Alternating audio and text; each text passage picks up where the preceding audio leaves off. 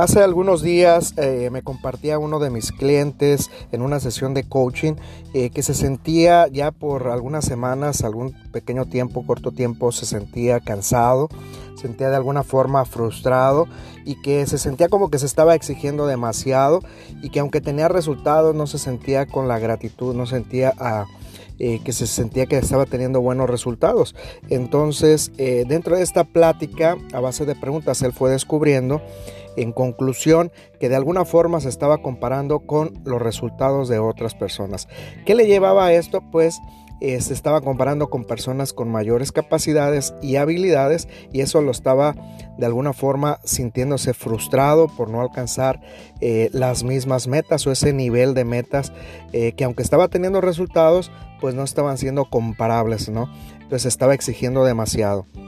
Fíjate que dentro del libro los cuatro acuerdos de Miguel Ruiz, pues nos habla acerca de un acuerdo muy importante de que des tu 100%. Y fíjate lo que dice tu 100%, no está diciendo da el 100% de los demás o exígete o compárate de acuerdo a las capacidades de los demás. Muy importante que tú te atrevas, te comprometas a dar tu 100%, el tuyo, y que para esto pues va a requerir conocer tus habilidades, tus capacidades, tu compromiso y sobre todo también tus debilidades, lo que tú eh, te cuesta trabajo y, aceptar, aprender a aceptar y potencializar pues tus grandes habilidades. No te compares con nadie, vive tu propia experiencia, tu propia vida.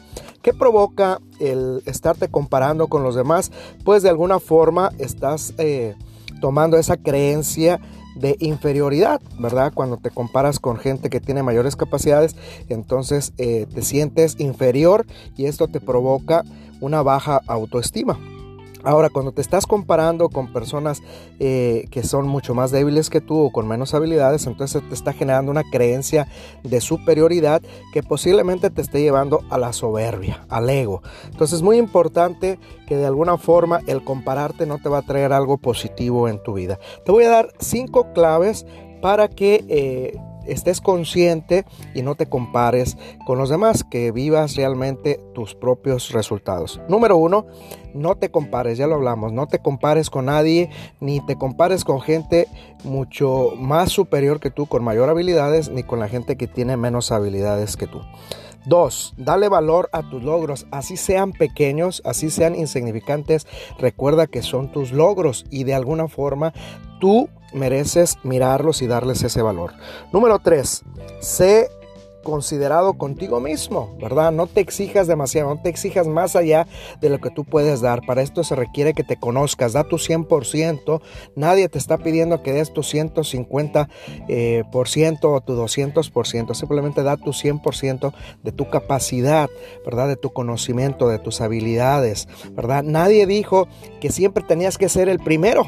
¿Verdad? Es una invención, una creencia, un paradigma que estamos de alguna forma todos sometidos o presionados a eso. Es una gran presión el siempre querer ser el primero, ¿verdad? Exigir que alguien tiene que ganar la carrera y tiene que ser siempre el número uno. Número cuatro. Agradece por todos tus logros, por pequeños que sean. Agradece, agradece, agradece. La mejor actitud para nosotros ser felices es la gratitud.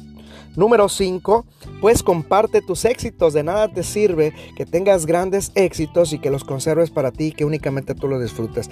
La alegría, la felicidad, ¿verdad? De los logros es el poderlos compartir con los demás, especialmente con la gente que nos rodea, la gente que amamos, nuestra familia, nuestros amigos y la gente más cercana a nosotros. Con esto te dejo, esperando que de alguna forma te aporte a tu vida como es cada uno de estos... Mm, eh, mensajes que te mando y pues me gustaría que lo compartieras si lo ves valioso, que lo compartieras con tus amigos, con tus familiares, con la gente que tú conoces y pues lo hago con todo gusto.